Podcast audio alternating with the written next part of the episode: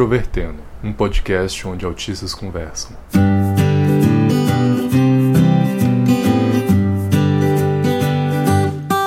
Olá para você que escuta o podcast Introvertendo e o nosso retorno triunfal após um mês de pausa.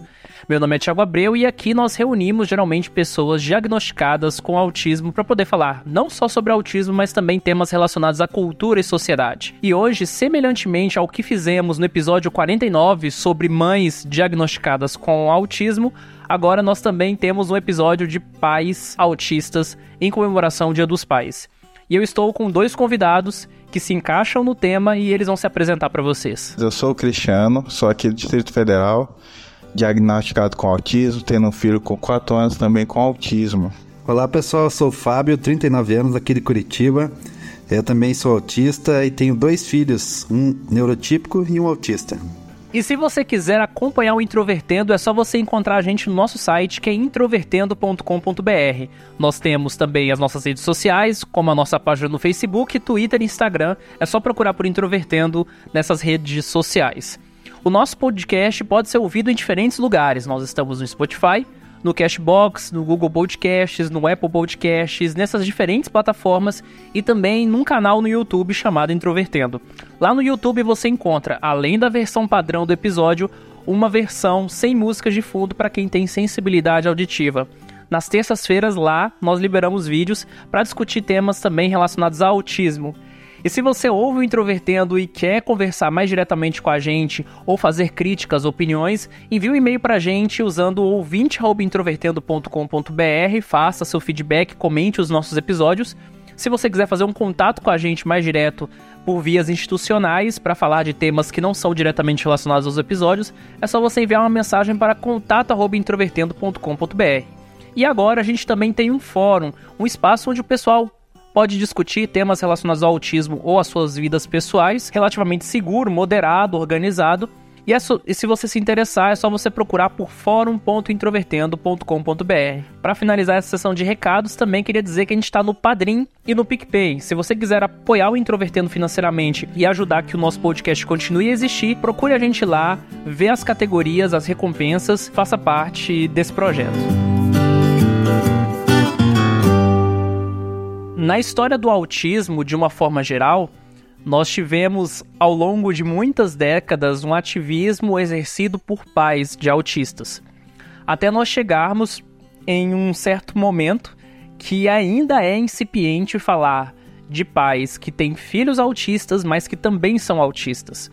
E vocês se encaixam de certa forma nessa categoria. Só que antes de falar de vocês, eu queria que vocês falassem um pouco sobre os filhos de vocês e como eles chegaram ao diagnóstico. O Joaquim, ele chegou no diagnóstico numa consulta no posto de saúde aqui no, no Gama, aqui no Distrito Federal, que o médico viu que ele era muito nervoso, muito imperativo, e ele diagno diagnosticou ele como imperativo e passou para neuropediatra para ver essa questão. E a, com a neuropediatra fez todos os exames, perguntou algumas coisas para nós. Assim, ela falou: "Não, seu filho tem autismo".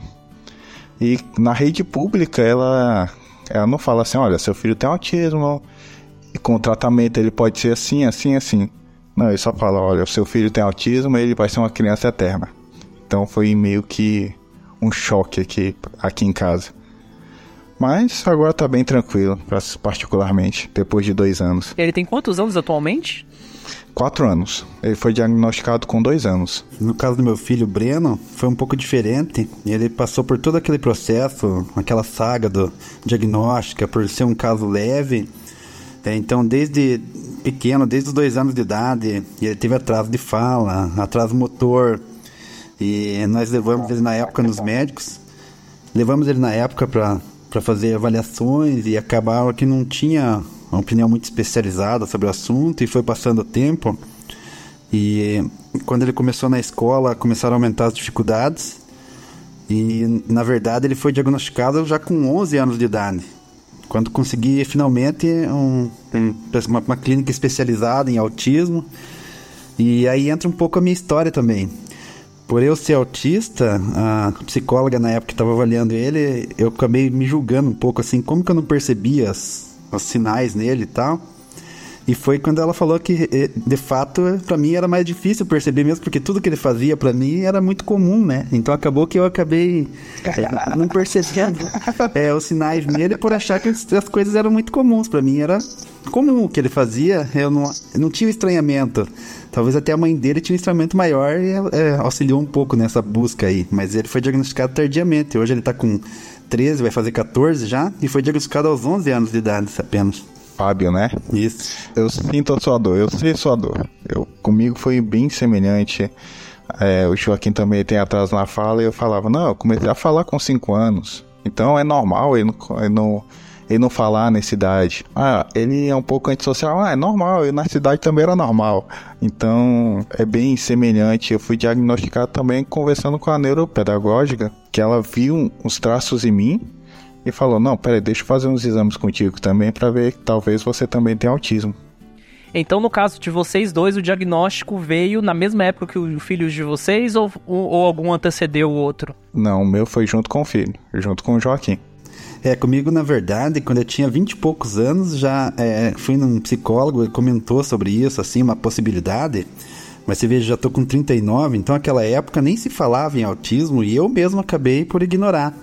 E eu só dei relevância mesmo a isso foi junto quando meu filho foi diagnosticado, que daí eu resolvi mesmo até para poder compreender melhor e tudo.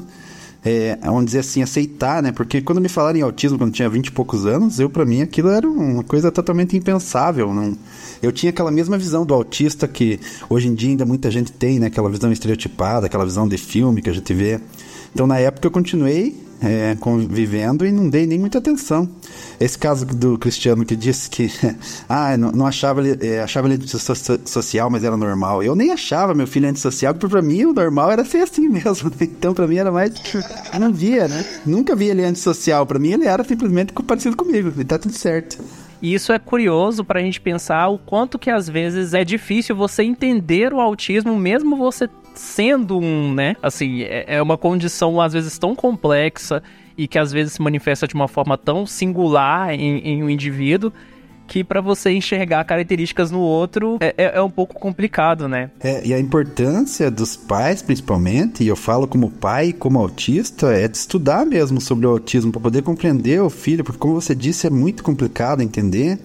E se a gente mesmo que vive, às vezes não enxerga, você imaginou um pai que não sabe nada, que não estuda, então é importante, né, esse estudo, essa busca de conhecimento para os pais, principalmente, para poder ajudar os filhos, né? Uma coisa que me ajudou bastante nesse estudo, tem um curso online na Academia do Autismo, que é o curso do ABA, que está me ajudando bastante a perceber algumas coisas e colocar em prática com o meu filho e até comigo mesmo em alguns casos. Eu ia chegar exatamente nesse ponto, porque assim, é, vocês dois vêm de situações com relação aos filhos um pouco diferente.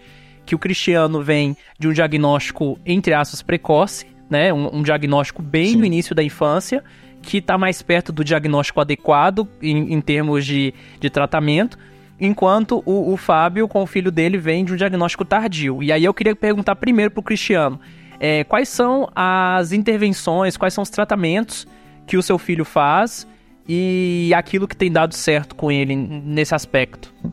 O primeiro mesmo foi a estimulação precoce né, na rede pública aqui no Gama, aqui no GDF.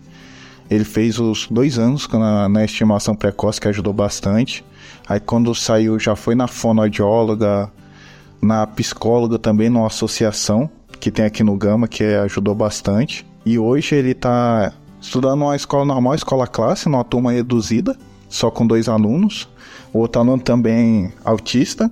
E isso tem melhorado ele bastante. Nas próximas semanas ele já vai fazer a terapia ocupacional de alguns detalhes. Isso tem acontecido cedo foi muito foi muito bom, assim, questão do acompanhamento.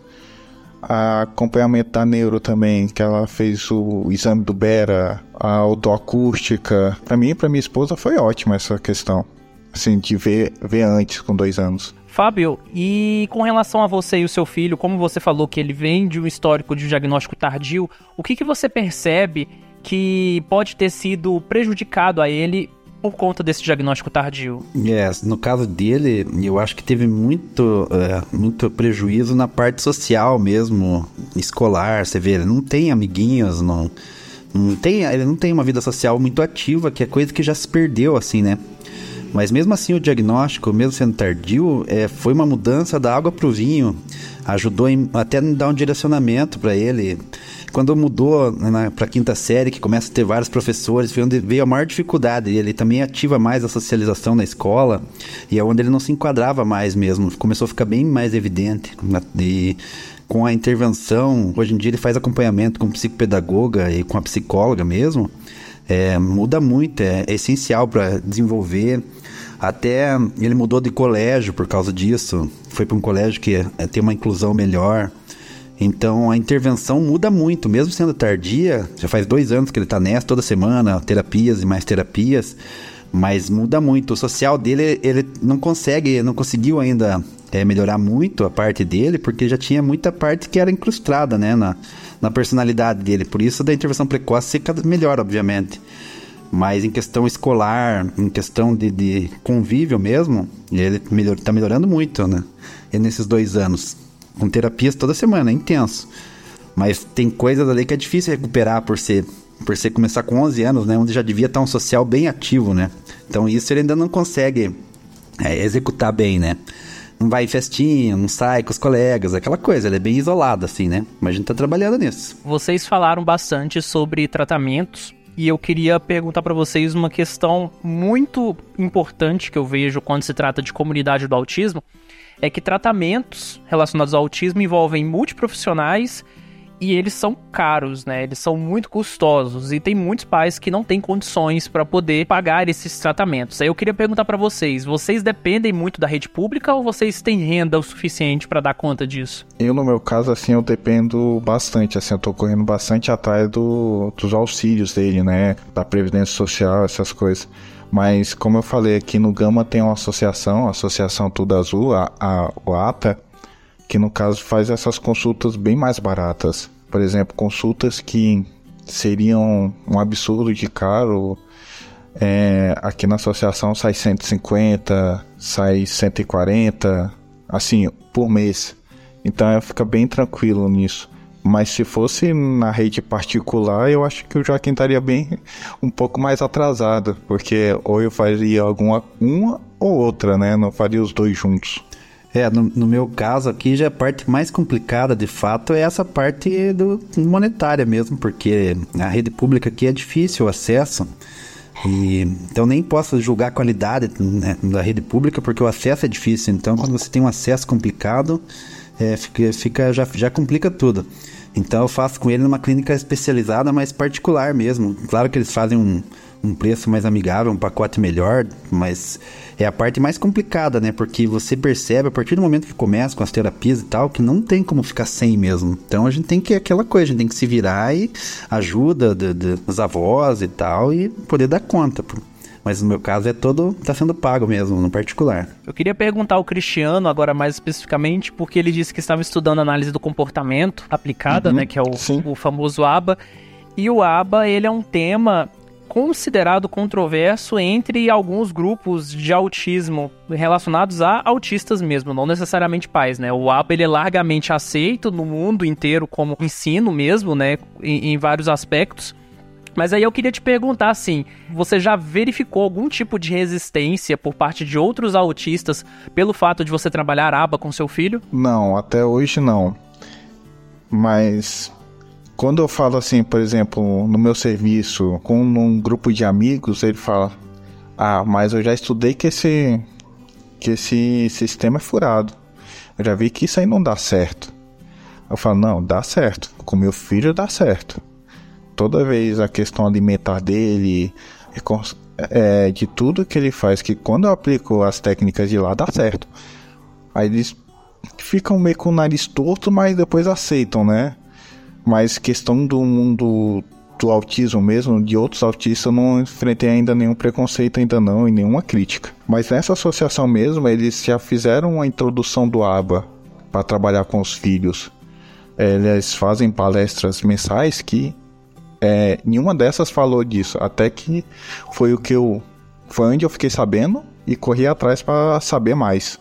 Eu vejo muito isso também Mas é que mesmo dentro do ABA, aí o Cristiano que estuda pode dizer, tem, claro, que tem profissionais e profissionais que aplicam, e às vezes as pessoas aplicam, porque eu tenho um engajamento maior, tem até uma página aí no, no Instagram aí, então eu converso com pais, converso com autistas, e eu vejo os dois lados, e eu como pai e como autista, então eu vejo muito essa confusão, essa briga, porque tem profissionais que falam que aplicam a aba e chega lá e quer inibir comportamentos que não são prejudiciais para o autista. Então isso dá muita briga. Isso, isso aí já vai direto ao contrário ao princípio do aba mesmo. Então, mas tem gente que, que fala que a aba é isso, que daí quer diminuir os steams e quer, sabe, aquelas coisas assim. Então tem muito disso de ver gente. Eu que eu mais recebo pergunta: ah, meu filho tem fica balançando a mão, como é que eu faço para parar? Eu pergunto, por que, que você quer parar? É uma briga muito grande desse povo aí. E daí, só que daí tem outro lado, tem os autistas que repudia o ABA e também não é por esse lado, eu vejo, né? É, quando você é só. Eu, por exemplo, quando você é só autista e tal, então você vê certas coisas e você critica logo de cara, talvez. Mas quando você tem um filho e vê que aquilo ajuda teu filho de verdade, você tem um outro olhar sobre aquilo, né? Então não é simplesmente ah. repudiar, né? Porque como sim, o ABA ajuda muita gente, ajuda os filhos mesmo, né? Olha, depois que eu vi realmente fazer efeito, aí eu sou aba futebol clube.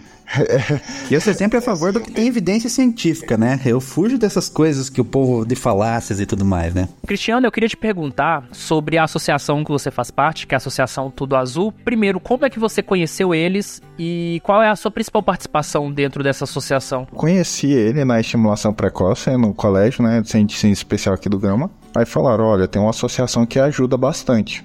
Aí minha esposa foi lá, fez toda a inscrição e já matriculou ele no, nas terapias. Eu acompanho realmente só como pai. Toda pessoa da presidência tem filhos autistas. A presidente, por exemplo, tem dois filhos. E lá também tem uma advogada que tem filhos gêmeos autistas que ajuda nessa questão jurídica, né? De você correr atrás das coisas. Então lá realmente dá um apoio muito grande. Fábio, você participa de alguma associação assim de pais de autistas? É, não, de associação não. Eu já, eu já fui para outro lado de, de, do ativismo, que quando você começa a buscar informações, principalmente pela internet, livros e tal, você começa a achar muita coisa legal, mas começa a achar muita coisa que, que também não é legal, que você não concorda. Sempre. É, sempre. Então eu resolvi criar uma página no Instagram onde eu ia falar como autista adulto, como pai de autista, e começou como que do nada a página e foi crescendo, e lá eu falo as coisas mesmo sem floreios, muitas vezes as pessoas não gostam. Mas gostando ou não, é a visão de um autista adulto, né? Que é o que eu preciso hoje em dia. Não tem muito essa visão. E, e, eu consigo me dar bem com pais e tanto com autistas por causa que eu tenho os dois lados da moeda, né? Eu sou pai de autista e sou autista. Então consigo mudar alguns conceitos aí e aprender também por ali, né? Então, o meu fui pro outro lado do, do ativismo, assim, eu não faço parte de uma associação, claro, faço parte do grupo da Liga dos Autistas, mas onde eu falo, onde eu tenho voz mesmo é ali mais pelo Instagram mesmo, o pessoal segue, participa e tal. Como é que você conheceu a Liga dos Autistas, né? Essa pergunta no caso para vocês dois que fazem parte da liga. Eu pesquisando, né, assim, alguma coisa um outro, uma outra associação, um grupo de autistas em Brasília. Aí eu fiquei sabendo do Moab, né, aqui do DF. E depois que eu entrei no grupo do WhatsApp do Moab, a, a Viviane me convidou para entrar no, na Liga dos Autistas. A Viviane é uma das líderes do Moab, Movimento do Orgulho Autista Brasileiro. Ela falou dessa questão do, do grupo, né, da Liga dos Autistas, me passou o contato, se eu não me engano, da Érica. E tô lá no grupo lá. É, eu, eu, no meu caso, fui pelo Instagram mesmo. Quando eu criei a página, começou o pessoal a seguir, eu comecei a conhecer outros autistas adultos. Aí até a Josi, que faz parte da liga também, até acho que já fez alguns episódios aqui no, no Introvertendo, ela Sim. Me convidou daí para entrar pra liga. Eu não queria conhecer um grupo de autistas adultos e tal. E é uma beleza, né? Você conhecer mais pessoas como você, né? Porque há pouco tempo os autistas adultos estão tendo voz, né? Antigamente você só ouvia a voz do, autismo, do autismo era a voz dos pais dos, do dos autistas, né? Então achei muito interessante, e daí conversei com a Erika e logo entrei para a Liga dos Autistas, no grupo da Liga dos Autistas. É engraçado que a forma então que eles entraram em contato contigo foi bem parecida que eles entraram em contato com o Introvertendo, porque foi mais ou menos assim. Né, da Liga dos Autistas, a Jéssica, né, que é uma das integrantes da Liga dos Autistas, ouviu Introvertendo, entrou em contato com a gente e aí iniciou essa, essa relação. E eu acho isso fundamental, assim, as pessoas construírem essas relações, porque às vezes o ativismo, ele é muito individual, né? A gente tá fazendo uma série de coisas, a gente já tá mergulhado numa rotina que às vezes é cansativa e etc. Então, quando a gente consegue criar essas relações, a gente meio que, que consegue também até partilhar experiências e, e aprender coisas novas, né, com as outras pessoas. O lado positivo da rede social. Sim, sim. Tudo tem seu lado positivo e a gente consegue ter uma voz mais uníssona, né? Uma voz mais forte quando a gente começa a estreitar as relações, assim, né? Sim. É, aqui, recentemente, aqui no DF, teve uns pequenos movimentos, né, para o autismo entrar no censo 2020. E quando eu cheguei lá no, no Senado, por exemplo, tinha cinco, seis grupos ativistas do autismo aqui em Brasília que eu não tinha noção. É, tanto Brasília quanto em torno. Aí eles ficaram, eu perguntando para eles, como é que vocês ficaram sabendo de um do outro? Não, só WhatsApp, fala daqui, é, conversa e vai conversando e vai chegando num grupo uníssono. É interessante você falar sobre a questão do, do autismo no censo, porque isso acabou movimentando muitos grupos né, ativistas do autismo, não só no Distrito Federal, como em Goiás. E como eu moro em Goiânia, eu conheço uma associação aqui de pais de autistas chamada FAG, que é, se não me engano, a maior associação de pais de autistas até onde eu me lembro. E na FAG, várias vezes que eu visitei lá e fui muito bem recebido, eu percebi uma coisa até relativamente um pouco preocupante, assim. Eu já percebi que dos pais de autistas, né, quem faz realmente movimentar as coisas são as mães. Eu quase nunca vejo pais, homens, nesses espaços. E aí, muitas vezes também é discutido, né, que tem muitas famílias em que pais abandonam os filhos. Eu queria perguntar para vocês assim, como é que vocês enxergam o abandono parental? É, vocês conhecem ou vários outros pais já autistas ou vocês acham que o movimento é feito mesmo é, de forma massiva pelas mães? Assim, na associação realmente só, só as mães. Eu só vejo basicamente as mães irem. Até a líder, a Leide, ela falou uma coisa interessante. Que recentemente, de uns meses pra cá, que os pais começaram a participar mais. Vai muito disso que você falou, Thiago.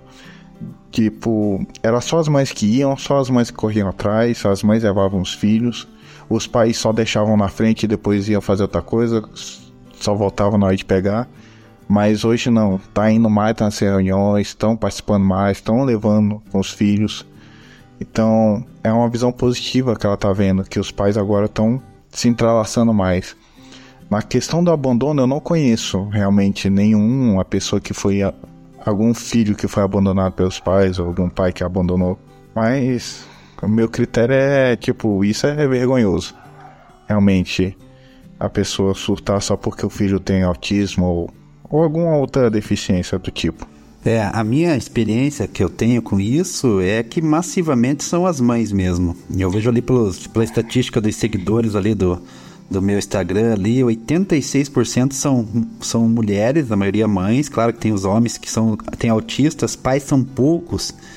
E tendo contato com as mães ali que cuidam, tem muitos casos sim desse, desse abandono aí parental aí, é, que largam mesmo depois do diagnóstico e, e quem toca mesmo, quem faz ativismo, quem briga, quem luta são as mães. Então é uma coisa bem vergonhosa para nós pais aí.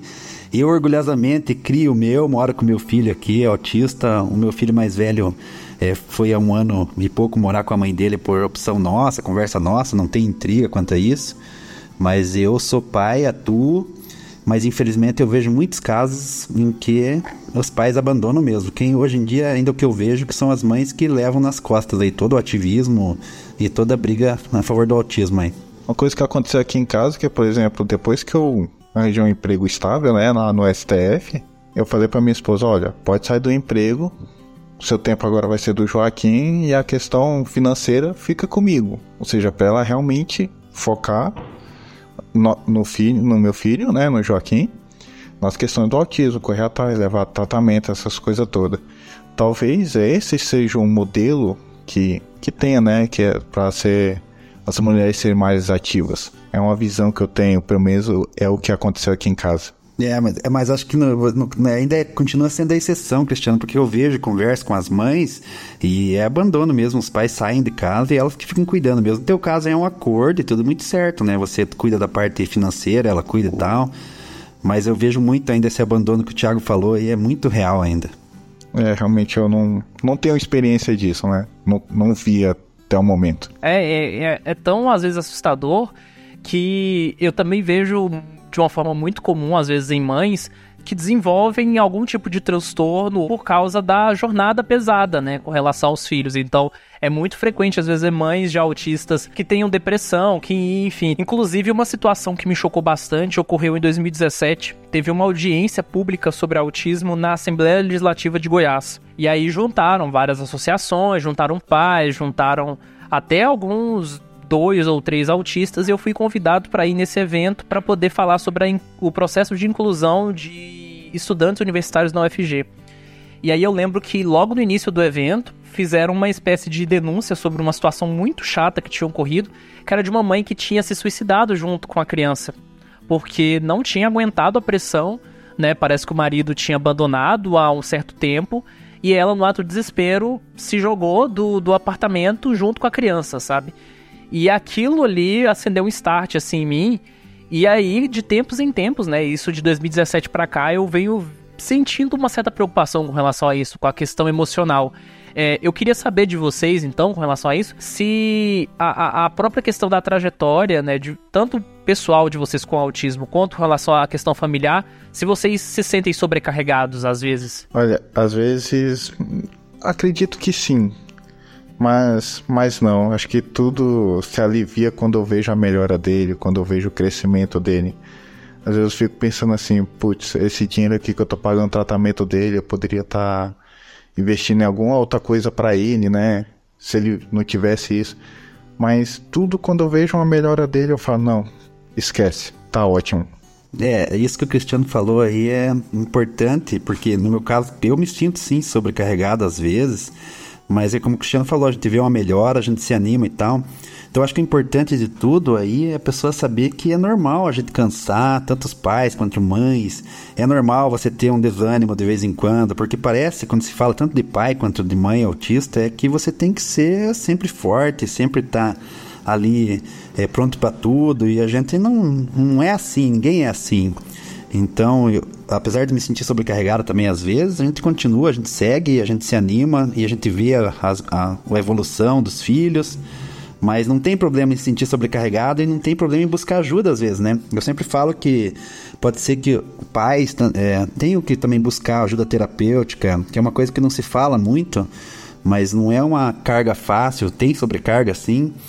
E talvez tenha que ser falado mais nisso mesmo, da, dos pais procurarem ajuda para ter, até para poder apoiar o filho melhor, de uma maneira mais estável, né? Porque é, volta de, de, vez em quando a gente tem essa sobrecarga, assim como todo mundo tem, e não é uma vida é, muito simples, essa correria, essa rotina.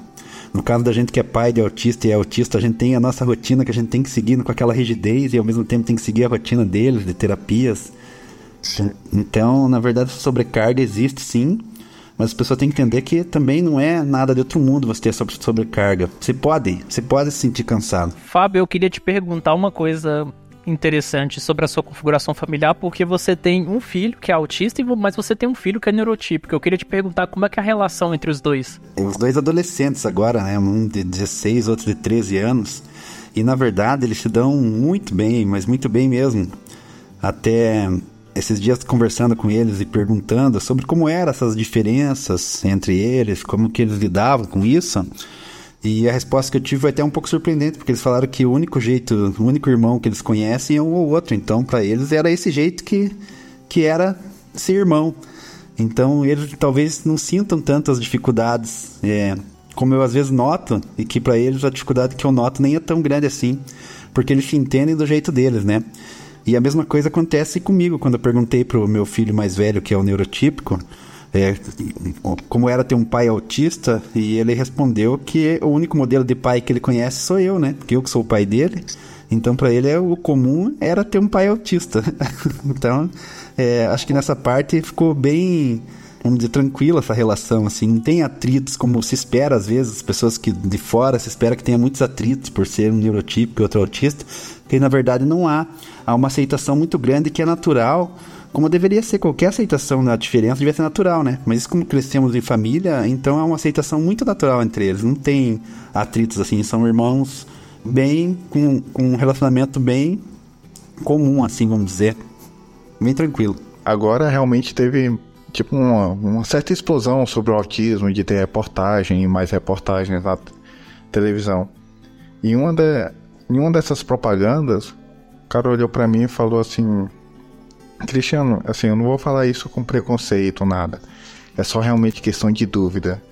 Você sente, assim, meio que vergonha ou falta do seu filho ser normal, chegar, falar contigo, te abraçar, te olhar no olho, falar papai te amo, essas coisas assim? Falei para ele, cara, às vezes sim, e, e muitas vezes não. Porque às vezes sim eu sinto falta, realmente, dele olhar para mim, for conversar comigo, falar vamos correr, ele corre junto. Mas quando eu vejo ele me olhar, tipo, quando um abraço. Pelo menos eu sinto isso, que um abraço autista é um abraço verdadeiro, que ele te aperta bastante. Eu falo, eu esqueço de todos os problemas que eu tenho e. É meu filho, eu vou criar e vou ter todo amor por ele. Não. É, e acho bom ele ser autista, assim, particularmente o foco dele. Então respondi para ele, cara, não, não sinto falta de meu filho ser no normal. Prefiro ele ser autista mesmo, do jeito que ele é, que o abraço dele me conforta bastante. Sensacional.